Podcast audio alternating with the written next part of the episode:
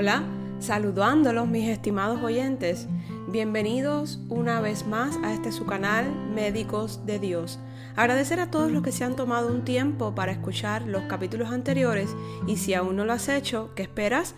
Te invito a escucharlos por la plataforma de podcast de tu preferencia o en la página web puestos los ojos en jesús.com y en nuestro canal Médicos de Dios en YouTube. Si crees que ha sido de bendición para tu vida, por favor no dejes de compartir. Debemos dar por gracia lo que por gracia hemos recibido. Salomón será del hombre que estaremos platicando en el capítulo de hoy, hijo de David y Belsabé, tercer y último rey del Reino Unido de Israel después del rey Saúl y su papá, el rey David. Como siempre estaremos pidiéndole al hermoso Espíritu Santo que nos ayude a comprender y llevarnos bien guardado en nuestros corazones la enseñanza de la vida de este hombre sabio que en un inicio dispuso su corazón a servir, agradar a Dios, pero no siempre fue así. Te invito a que me acompañes a juntos escudriñar las escrituras. Cuando Salomón llegó al trono buscó a Dios y el Señor le dio la oportunidad de pedir lo que él Comenzamos leyendo Primera de Reyes capítulo 3 versos del 3 al 15 y dice así, Salomón amaba al Señor y seguía todos los decretos de su padre David. Sin embargo, él también ofrecía sacrificios y quemaba incienso en los lugares de culto de la región. El más importante de esos lugares de culto se encontraba en Gabaón, así que el rey fue allí y sacrificó mil ofrendas quemadas. Esa noche el Señor se le apareció a Salomón en un sueño y Dios le dijo, ¿qué es lo que quieres? Pídeme y yo te lo daré. Salomón contestó, tú mostraste gran y fiel amor hacia tu siervo David, mi padre, un hombre transparente y leal, quien te fue fiel. Hoy sigues mostrándole este gran y fiel amor al darle un hijo que se siente en su trono. Ahora, Señor mi Dios, tú me has hecho rey en lugar de mi padre, David, pero soy como un niño pequeño que no sabe por dónde ir. Sin embargo, aquí estoy en medio de tu pueblo escogido, una nación tan grande y numerosa que no se puede contar. Dame un corazón comprensivo para que pueda gobernar bien a tu pueblo y sepa la diferencia entre el bien y el mal. Pues, ¿quién puede gobernar por su propia cuenta este pueblo tuyo? Al Señor le agradó que Salomón pidiera sabiduría, así que le respondió, miren la respuesta del Señor a Salomón. Como pediste sabiduría para gobernar a mi pueblo con justicia, y no has pedido una larga vida ni riqueza, ni la muerte de tus enemigos, te concederé lo que me has pedido. Te daré un corazón sabio y comprensivo, como nadie nunca ha tenido ni jamás tendrá. Además, te daré lo que no me pediste, riquezas y fama. Ningún otro rey del mundo se comparará a ti por el resto de tu vida. Y si tú me sigues y obedeces mis decretos y mis mandatos como lo hizo tu padre David, también te daré una larga vida. Salomón había pedido al Señor un corazón comprensivo para gobernar al pueblo de Israel. Otras versiones dicen que un corazón entendido. Esto agradó en gran manera al Señor y no solo le dio un corazón sabio y comprensivo, añadió a la bendición riquezas y fama. Dios multiplicó la bendición a este hombre que dispuso su corazón.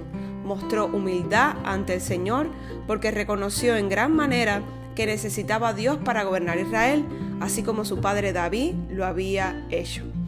Era tanta la riqueza, la fama y la sabiduría de Salomón que no podemos imaginarla. Era un reinado próspero en gran manera. El pueblo era feliz, pero la cualidad más admirable de este hombre fue la sabiduría otorgada por el Señor. Y vayamos a Primera de Reyes, eh, capítulo 4, verso 29, y dice, y Dios dio a Salomón sabiduría y prudencia muy grandes y anchura de corazón como la arena que está a la orilla del mar. Verso 30, era mayor la sabiduría de Salomón que la de todos los orientales y que toda la sabiduría de todos los egipcios. 31 dice así, aún fue más sabio que todos los hombres, más que Etán, Quemán, Calcol y Darda, hijos de Maol, y fue conocido entre todas las naciones de alrededor. Y compuso tres mil proverbios, y sus cantares fueron mil cinco. También disertó sobre los árboles, desde el cedro del Líbano hasta el hisopo que nace en la pared Asimismo disertó sobre los animales, sobre las aves, sobre los reptiles y sobre los peces. Y para oír la sabiduría de Salomón venían de todos los pueblos y de todos los reyes de la tierra, a donde había llegado la fama de su sabiduría. ¿Se imaginan cómo vivía este hombre bendecido por Dios, dotado de un corazón sabio, prudente, comprensivo, entendido, dispuesto a servir a Dios y a su pueblo amado de Israel, con ese mismo corazón edificó el templo para el Señor, proyecto que había pensado su padre David y cuando acabó el Señor se le apareció por segunda ocasión. Vayamos a Primera de Reyes eh, capítulo 9 verso 2 y dice, Jehová apareció a Salomón la segunda vez, como le había aparecido en Gabaón, y le dijo Jehová, yo he oído tu oración y tu ruego que has hecho en mi presencia. Yo he santificado esta casa que tú has edificado para poner mi nombre en ella para siempre. Y en ella estarán mis ojos y mi corazón todos los días. Qué hermoso. Y si tú anduvieres delante de mí, como anduvo David tu padre, en integridad de corazón y en equidad, haciendo todas las cosas que yo te he mandado y guardando mis estatutos y mis decretos, yo afirmaré el trono de tu reino sobre Israel para siempre, como hablé a David tu padre, diciendo, no faltará varón de tu descendencia en el trono de Israel. Mas si obstinadamente os apartéis de mí vosotros y vuestros hijos y no guardaréis mis mandamientos y mis estatutos que yo he puesto delante de vosotros, sino que fuereis y sirviereis a dioses ajenos y los adoraréis, yo cortaré a Israel de sobre la faz de la tierra que les he entregado y esta casa que he santificado en mi nombre, yo le echaré delante de mí, e Israel será por proverbio y refrán a todos los pueblos. Dios fue claro con Salomón lo llevó a seguir y obedecer sus decretos y sus estatutos, no solo a seguirlos, sino a guardarlos en los corazones de cada judío. También los llamó a no servir a dioses ajenos ni adorarlos. El Señor es un Dios celoso, no le gusta la idolatría. Y vemos como en su infinito amor le estaba haciendo un llamado de advertencia a Salomón. Así es nuestro Padre con nosotros. Él no ha cambiado. Él nos guía y nos revela a través de su Espíritu Santo cuál es el camino correcto nos ayuda en nuestras decisiones, proyectos, en nuestro día a día, solo debemos dejarlo que sea parte de nuestra vida. No lo excluyamos de nuestro trabajo, de nuestros sueños. El Dios de Salomón es nuestro Dios también. Él no ha cambiado. Él es el mismo ayer, hoy y siempre y por los siglos de los siglos.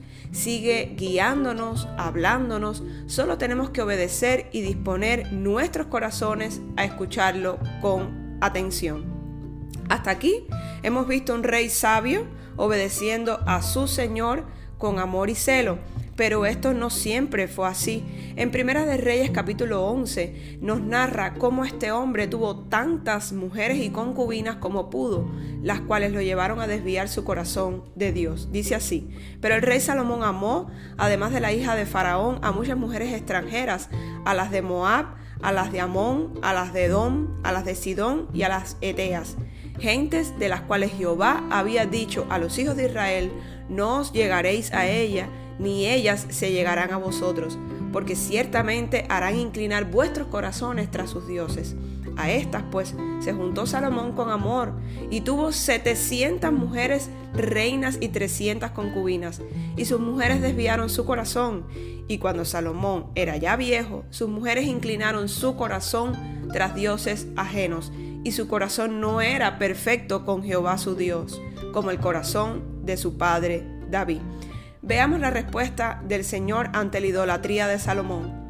Y se enojó Jehová contra Salomón, por cuanto su corazón se había apartado de Jehová, Dios de Israel, que se le había aparecido dos veces y le había mandado acerca de esto, que no siguiese a dioses ajenos, mas él no guardó lo que le mandó Jehová. Y dijo Jehová a Salomón, por cuanto ha habido esto en ti, y no has guardado mi pacto y mis estatutos que yo te mandé, romperé de ti el reino y lo entregaré a tu siervo. Sin embargo, no lo haré en tus días por amor a David tu padre. Wow. Lo romperé de la mano de tu hijo, pero no romperé todo el reino, sino que te daré una tribu a tu hijo, por amor a David mi siervo y por amor a Jerusalén, la cual yo he elegido. Aún bajo el pecado en el que estaba inmerso este hombre, Dios tuvo misericordia en memoria a su padre el rey David. Recordemos que en capítulos anteriores abordamos el tema del pecado de David al codiciar mujer ajena y vimos cómo se arrepiente ante el Señor por su falta y pide un corazón puro delante de Dios. Esto no lo olvidó el Señor. David pecó, pero el amor al Padre lo llevó a pedir perdón con un corazón contrito y humillado. El arrepentimiento genuino agrada al Padre, pues hoy vemos un contraste con su Hijo, el cual había pecado en gran manera ante los ojos de Dios, y te preguntarás, ¿cómo pudo pasar Salomón de ser un hombre obediente, con un corazón dispuesto, humilde, sabio, autor de proverbios y cantares, a un Salomón idólatra, alejado de Dios? Qué fuerte. ¿Qué te aleja de Dios a ti, mi estimado oyente? ¿Cómo no perder el foco? Y la respuesta es Jesús, puestos los ojos en Jesús, autor y consumador de nuestra fe. No importa la circunstancia que hoy estemos viviendo, la mirada siempre hacia arriba, no hacia abajo. Nuestro foco y atención siempre puesto en Jesús, el único camino, verdad y vida. No podemos dejar que el orgullo, el dinero, riquezas, logros personales nos alejen de Dios, debemos tener siempre presente que Él es nuestro proveedor, nuestra fuente de vida. Un corazón humilde agrada a Dios. Sigamos buscando el alimento que permanece hasta la vida eterna, así como nos dice Jesús en Juan 6:27. Si tenemos de ese alimento que no perece, estaremos saciados y satisfechos. Solo nos pide que creamos en Él y lo obedezcamos.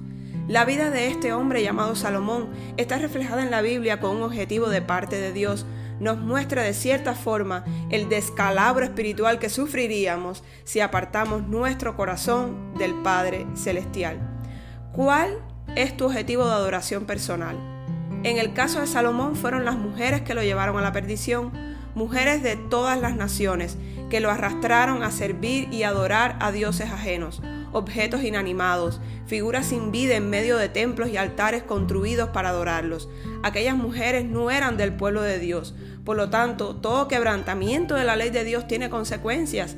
Es cierto que Dios es misericordioso, que nos ama, pero no debemos pasar por alto su justicia no podemos burlarnos de él quebrantando sus decretos y ordenanzas como si no pasara nada.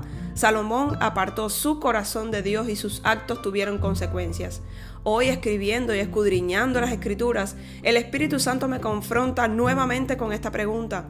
¿Cuál es tu objeto de adoración personal? ¿Es tu trabajo?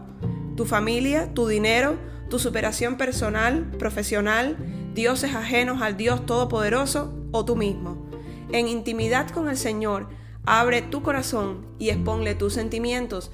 De antemano Él los conoce, pero le agrada que le platiquemos. Debemos tener un corazón dispuesto siempre a obedecer al Señor, a adorarlo solamente a Él, con nuestros pensamientos, acciones y actitudes.